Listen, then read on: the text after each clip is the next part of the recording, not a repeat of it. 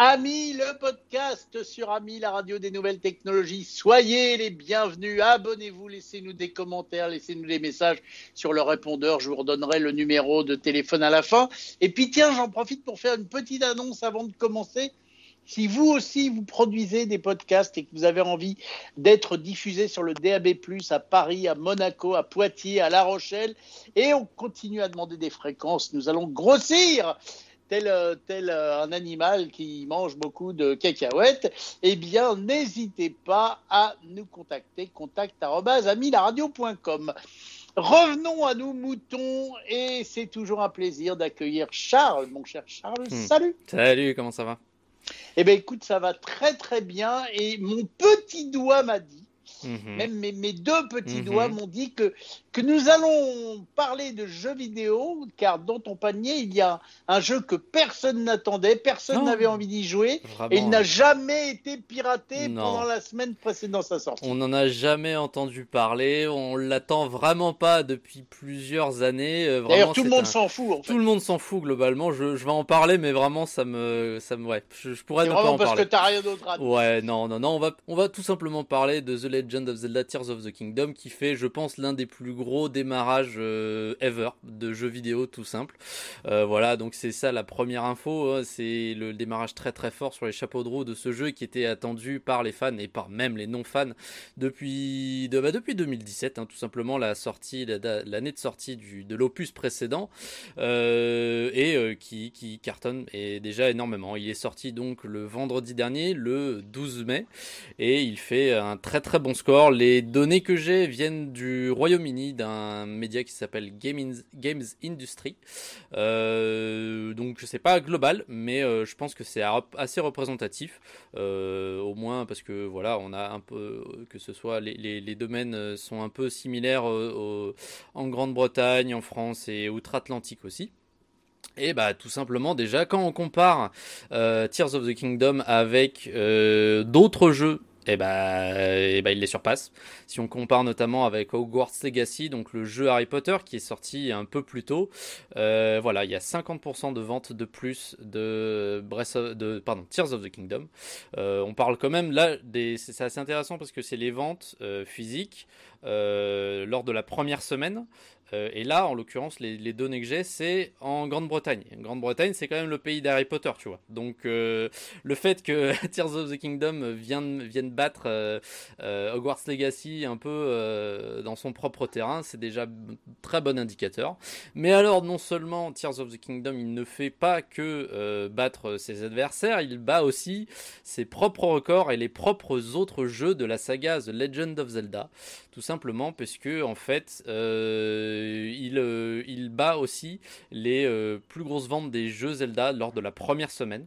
Euh, voilà, Tears of the Kingdom lors de sa première, semaine, sachant qu'il est sorti encore que vendredi dernier, donc c'est juste euh, une fin de semaine, hein. c'est vendredi samedi, il a fait plus de ventes euh, que Breath of the Wild lorsqu'il est sorti en 2017, 2,7 fois plus de ventes notamment, donc c'est vraiment un, très très très très grand nombre, et c'est vraiment une, très bonne nouvelle pour cette franchise qui est avec nous depuis un bon moment, c'est le 16e opus si je ne m'abuse de, euh, de, la, de, la, de la saga Zelda. Euh, et une dernière info qui est incroyable aussi sur ce jeu, c'est que même s'il n'est sorti que vendredi dernier, il est propulsé immédiatement euh, à la huitième place des jeux Zelda les plus vendus, avec en première place de ce classement le dernier opus sorti en 2017, Breath of the Wild. Donc là, on parle de vente, pas juste la première semaine, hein. on parle de vente ever. Donc voilà, en quelques jours, huitième place euh, sur le classement. Le premier, comme je l'ai dit, c'était le, dernier opus en 2017, qui lui est aujourd'hui aux alentours des 25 millions de copies. Euh, donc voilà, il est en Tears of the Kingdom et donc euh, en très bonne passe de prendre, de rafler la première place tout simplement euh, euh, du classement des jeux Zelda les plus vendus. Et c'est logique, hein, euh, on, a un score actuellement sur, sur Metacritic, donc qui est un site internet qui recense et qui fait un sorte d'amalgame de toutes les critiques de la presse jeux vidéo, même pas que la presse jeux vidéo, hein, de la presse d'une manière générale.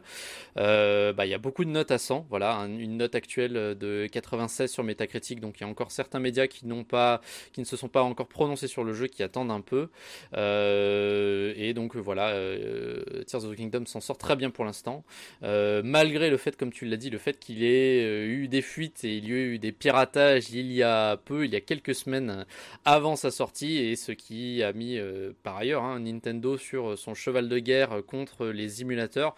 Donc les émulateurs, pour rappel, ce sont des petits programmes qui euh, simulent une console euh, Switch sur ordinateur et qui permet de jouer à des jeux craqués. C'est bien plus facile de craquer des logiciels sur ordinateur.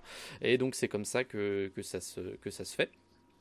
Euh, donc voilà, Nintendo s'est mis en guerre contre les émulateurs. Je crois qu'ils ont réussi à en fermer un d'ailleurs depuis la, avant, même avant la sortie euh, euh, de, Tears of the Kingdom. Donc voilà, Tears of the Kingdom s'en sort bien. Donc c'est une bonne nouvelle pour Nintendo et l'info aussi dans l'info puisque voilà ma première info ça, ça, concerne Nintendo dans son global. Nintendo va donc du coup pouvoir se rattraper sur les ventes de Tears of the Kingdom. mais la mauvaise nouvelle de Nintendo c'est qu'apparemment euh, la Switch commencerait à un peu moins se vendre. On est sur euh, a priori euh, le, la, la, la, la, cloche est en train de descendre. c'est le modèle économique, hein, c'est bien connu. Hein. les, ventes ça commence par augmenter et ensuite ça fait une stagnation. On, on, on ne fait pas plus de ventes que l'année précédente. Et ensuite, on commence à baisser. C'est lorsque c'est à peu près à cette période-là qu'on sait que la console commence à arriver euh, en fin de vie.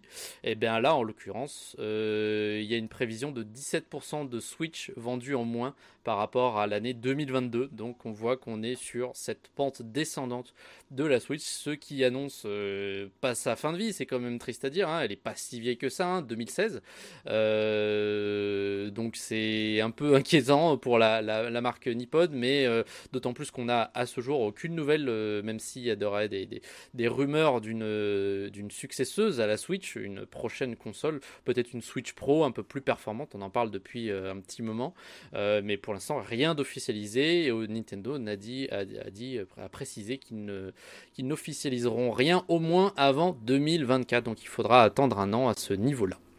Bon, bah écoute, on attendra, on attendra, donc rien On attendra.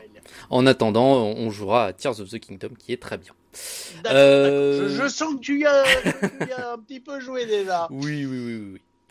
Euh, et ce panier jeux vidéo, je me faisais la remarque, ce panier jeux vidéo, c'est vraiment le classico. On va vraiment parler des trois gros euh, piliers, des trois gros titans de l'industrie jeux vidéo. On commence, on a commencé par Nintendo, on va continuer avec Microsoft et plus tard, on va finir avec PlayStation. L'info qui est liée à Microsoft et Xbox, c'est une petite info. C'est pas vraiment une grosse grosse news, mais en, chinant un peu à droite à gauche sur euh, sur internet, j'ai trouvé une petite interview d'une chaîne YouTube qui s'appelle Kind of Funny Game et Phil Spencer, donc le PDG d'Xbox. Euh, donc c'était une interview voilà de Phil Spencer, le PDG d'Xbox, et je l'ai trouvé intéressante parce que ça donne un peu des éclairages, des sortes d'informations sur la position de Microsoft actuelle, qui n'est pas leader. Hein. On le rappelle, hein, les deux leaders, ça reste euh, PlayStation et Nintendo. Je sais plus dans quel ordre exactement, mais c'est les deux premiers. je dirais PlayStation en premier, moi. Je sais pas pourquoi, ah bah écoute, tu m'as tu me tu me poses une colle. Là, j'ai un doute. Peut-être PlayStation, effectivement. Euh, mais le fait est que Microsoft est derrière. Euh, il est bien bien déçu d'ailleurs, malgré des offres assez assez agressives de leur part. Hein. On pense notamment au Game Pass. Euh, mais en fait, tout ça s'explique un peu et je trouve que dans voilà ce que Phil Spencer il a dit euh, dans cette interview, ça, éclaire bien la situation. En fait, il a reconnu que faire des bons jeux, c'était pas suffisant pour surpasser ses, concurrents. Euh, dans cette interview, il, donne une info qui est une, donnée qui est, je trouve, assez intéressante. C'est que 90% des gens qui aujourd'hui, en 2023, achètent une console en magasin, la, donc le 90%, la grande majorité des gens qui achètent une console en magasin, ils sont déjà, euh, ils ont déjà une console, ils sont déjà membres d'au moins un des trois écosystèmes majeurs, à savoir Nintendo, Microsoft, Xbox ou PlayStation. Donc en fait, alors cette info, elle paraît un peu banale comme ça, on se dit ok, d'accord. Donc la plupart des gens qui achètent une console aujourd'hui en ont déjà une, au moins peut-être de la génération précédente ou euh, voilà. Qu'est-ce que j'en fais? En fait, c'est révélateur que euh, la plupart des gens, euh, c'est c'est pas attractif. La plupart des gens qui achètent une console sont déjà dans le monde du jeu vidéo, c'est-à-dire que actuellement les consoles ont du mal à euh, faire venir des nouvelles personnes qui n'avaient pas de console jusqu'à présent, en fait, tout simplement. Et c'est aussi euh, signe d'une familiarisation et d'une habitude, enfin, du fait que les gens sont habitués à jouer dans un écosystème. C'est-à-dire que si tu as une Xbox, de la génération précédente, il y a de fortes chances que tu continues d'acheter une Xbox pour la simple et bonne raison que euh, on a de plus en plus de jeux vidéo dématérialisés. À savoir que du coup, tu vas garder tes jeux dans ta librairie et tu vas pouvoir continuer à jouer sur ta nouvelle console euh, parce que tu l'avais euh, en dématérialisé sur ton ancienne et ta nouvelle console va te permettre de continuer à y jouer. Donc en fait, c'est peut-être aussi parce que tu es habitué à ton environnement Xbox, un peu comme dans le monde du téléphone, les gens fans d'Android restent plutôt Android et les les, Apple, Apple fanboys restent plutôt Apple. Il y a ça aussi, il y a ça, ouais, il y a ça aussi entièrement, mais, euh, mais vraiment, c'est, c'est comment dire, c'est bête et c'est difficile de renoncer. Tu as, effectivement tout le, système de fonctionnement, hein. je pense notamment bah, les manettes. Chaque manette est globalement la même chose. Tu as deux joysticks, une croix et des boutons, mais la disposition des boutons est différente entre Nintendo, euh, Xbox et PlayStation. Euh, donc voilà, ça, ça peut changer, mais vraiment, c'est dommage de perdre ta librairie quoi. Là vraiment les jeux si tu veux continuer à y jouer, c'est vraiment ça qui va être le plus pénalisant. Effectivement comme tu as dit l'interface et les autres ça va être ça va être euh, vraiment euh, ce qui est quelque chose qui va fidéliser mais euh, les jeux c'est vraiment bête de te créer tout C'est comme pour la musique hein, si tu as Ouais, c'est ça plein de, titres sur Spotify, euh, tu vas pas tout d'un coup passer à, 10 heures. Bah oui, c'est exactement la même chose. Oui, c'est une très bonne analogie. Et, euh, de ce fait, euh, dans l'interview, là, Phil Spencer, il dit, je cite, Avec Xbox One, nous avons perdu la génération qu'il ne fallait pas perdre, celle où tout le monde a construit sa bibliothèque numérique de jeux. Donc il fait référence bien évidemment avec Xbox One donc à la génération précédente, celle de la même génération que la PS4.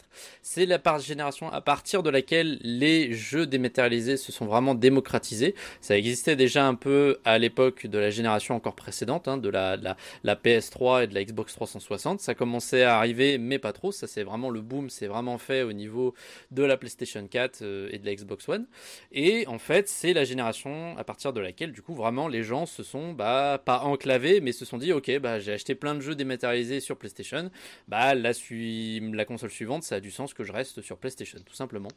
Euh, il a aussi annoncé, il a aussi reconnu le fait que, euh, je cite encore une fois, c'est la première génération où les jeux les plus importants sont des jeux de la génération précédente. Voilà, il, fait, il parle notamment de Fortnite, Roblox et Minecraft. Euh, il dit la continuité d'une génération à l'autre est vraiment forte. On a aussi voilà cet aspect-là de jeux qui ont commencé sur, la, sur la PS4 et qui sont aujourd'hui, de plus en plus game as service. On en a déjà parlé sur Ami, game as service c'est des jeux qui vont continuer dans le temps. Euh, tu achètes le jeu une première fois, mais euh, d'une manière régulière, les développeurs vont rajouter des mises à jour, qui vont rajouter du contenu, etc. Et du coup, le jeu, il va y avoir une base de joueurs qui va durer beaucoup plus longtemps dans le temps. Et donc, si tu as acheté euh, Minecraft à l'époque sur, sur, sur Xbox, et eh ben, tu es beaucoup plus, puisqu'il va y avoir du nouveau contenu qui va être ajouté d'une manière régulière tu as plus de chances de continuer sur Xbox. Et visiblement, donc, il reconnaît que Microsoft et Xbox auraient loupé le coche à ce niveau-là euh, et auraient laissé, se serait laissé dominer notamment euh, par PlayStation euh, à ce niveau-là. Leur offre était plus plus intéressante, mais du coup aujourd'hui, puisque ils savent qu'ils ne vont pas réussir à avoir de nouveaux joueurs en proposant de nouveaux jeux vraiment originaux de leur propre studio, eh bah, comment faire pour augmenter leur euh, base de joueurs, c'est-à-dire le nombre de joueurs qu'ils ont sur Xbox? Eh bah, c'est le rachat massif de studios. Et là, ça te fait clic totalement directement, Guillaume, avec le rachat d'Activision Blizzard. Voilà, tout simplement, la base de joueurs, le nombre de joueurs que Microsoft euh, et donc Xbox avaient n'était pas suffisamment grande euh, vis-à-vis -vis de la base de joueurs que PlayStation avait. Et donc, ils ne peuvent pas augmenter cette base en faisant de nouvelles euh, licences. Euh, on l'a vu notamment avec un jeu qu'ils ont sorti récemment qui s'appelle Redfall, qui a eu un lancement totalement catastrophique, euh, que plein de gens se sont plaints. donc on voit qu'ils sont pas capables de faire venir des nouveaux joueurs avec des licences originales. et eh bah tout simplement, on va augmenter notre base en prenant des licences qui ont déjà une base de joueurs euh, très très grande et très très réputée, euh, notamment Activision Blizzard avec Call of Duty, avec tous les jeux Activision Blizzard qui sont très très euh, et qui ont vraiment leur communauté et donc voilà, c'est comme ça qu'en fait ils vont refourguer un peu et augmenter leur leur nombre de joueurs addicts et, et tout simplement à l'intérieur de l'écosystème Xbox. Donc en fait, c'est vraiment incroyable, je l'ai trouvé très très intéressante cette interview. Euh, elle est en anglais, si ça vous intéresse, vous cherchez Kinda Funny Game, euh, c'est une chaîne YouTube. Euh, elle était très très intéressante. J'avais envie de vous partager l'info en espérant que voilà, ça vous éclaire un peu plus votre lanterne sur le monde vidéoludique. Eh ben oui, moi j'ai trouvé ça très très intéressant. Hmm. Et, et, donc il reste une troisième info dans ton panier. Exactement, il reste du coup bah, le dernier hein, des titans. on va parler de PlayStation et avec un projet dont j'étais pas du tout au courant et j'étais agréablement surpris d'apprendre la d'apprendre l'existence de ce, projet. C'est PlayStation qui lance euh, un truc qui s'appelle India Hero Project pour faire suite au PlayStation China Hero Project. Euh, qu'est-ce que c'est tout simplement? En fait, c'est un incubateur de studios de développement. Donc voilà, les incubateurs, c'est assez à la mode, hein, notamment on pense aux startups, hein, des grands groupes hein, comme Free, tu le, sais très bien Guillaume, qui va euh, créer un espace collaboratif et un espace Station F, par exemple, voilà exactement pour ne pas le nommer. Et bien sûr, et un espace où du coup les euh, des plus petites entreprises qui ont pourtant une idée et un concept sympa vont pouvoir se développer, vont pouvoir euh, euh, développer leurs idées. Et, bah, je, je te coupe, mais il y a Monaco Tech à Monaco puisque nous sommes en, DAB sur Monaco. Monaco Tech aussi qui est, qui est un, gros gros incubateur. Enfin, il y en a plein en France, on en a pas mal. Oui, c'est vrai, c'est vrai. Voilà, j'avais envie de parler de Monaco Tech et tu fais bien à nos amis monégasques. tu fais bien, tu fais bien. Donc effectivement, c'est un concept qui marche très bien. Et bah pourquoi pas le faire dans le monde du jeu vidéo. Hein. On a aujourd'hui plein de petits studios qui essaient de se lancer. Hein. La programmation, c'est assez ouvert à, tout le monde. Hein. Il y a plein de gens qui sont autodidactes. Et donc voilà. Donc euh, PlayStation avait lancé en 2016 euh, son China Hero Project, qui était euh, donc son, incuba son, incubateur de studio de développement en Chine uniquement, euh, et qui a permis la création aujourd'hui de plus de licences, notamment, enfin plusieurs licences, mais deux qui ont notamment euh, assez bien marché. la première c'est Forge in Shadow Torch Fist, F-I-S-T, et la deuxième c'est Anno Mutationem. Donc voilà, ça c'est deux jeux qui, qui se sont qui ont final qui ont fini par se retrouver sur le Epic Game Store. Donc c'est plutôt plutôt bon signe. Hein. Ils ont pu être mis dans la main de pas mal de joueurs euh, euh, autour autour du monde. Et donc voilà, ça, ce sont deux jeux qui viennent de l'initiative euh, China Hero Project de PlayStation, qui est l'incubateur. Et donc là, l'information que j'ai à vous transmettre, c'est que PlayStation réitère l'expérience en Inde. voilà, on sait que ce sont des ce sont des pays qui n'ont pas de gros gros développeurs comme on peut en avoir en Europe ou aux États-Unis et mais qui sont pour autant euh, euh, riches en petits développeurs, en petits studios qui euh, méritent d'avoir leur chance. Donc alors pour avoir gratté un peu, parce que je ne connaissais pas du tout ce concept, mais je le trouvais très bien. pour avoir gratté un peu, donc il semblerait que le, le, le projet China, le China Hero Project de PlayStation, a eu ses quelques déboires aussi. Voilà, il a, il a été commencé en 2016, il n'a pas été renouvelé tous les ans parce que voilà, il y a aussi le fait que euh, le développement de jeux vidéo ça prend du temps. Donc en 2016, ils, ont, ils avaient euh, lancé une enveloppe euh, de je, je, ne sais plus combien d'investissement, une enveloppe d'investissement, je ne sais plus de, de quel montant. je ne pense pas avoir trouvé le montant, mais voilà, il y a plusieurs jeux qui en avaient profité tous les jeux n'avaient pas fini par être commercialisés et tout pas, tous n'avaient pas été des réussites. Euh, l'expérience avait été réitérée euh, de ce même projet en Chine euh, en 2018 et en 2020, si je ne m'abuse.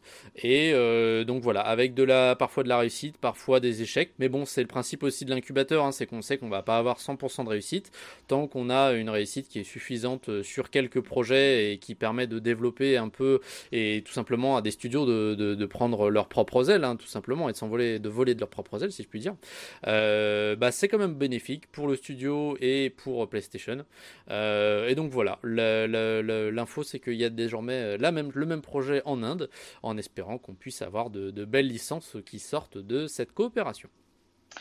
Ok, génial, merci beaucoup Charles. Range ton petit panier, prends-en soin Mhm. pour euh, le remplir pour la Pour la prochaine, fois. Et comme je vous le disais au début de ce podcast, si vous voulez rentrer en contact avec Ami, 01 76 21 18 10 ou alors contact arrobase amilaradio.com. Charles, encore merci. Abonnez-vous à. Ouais. Ami le podcast et on te retrouve bientôt pour de nouvelles aventures. Ciao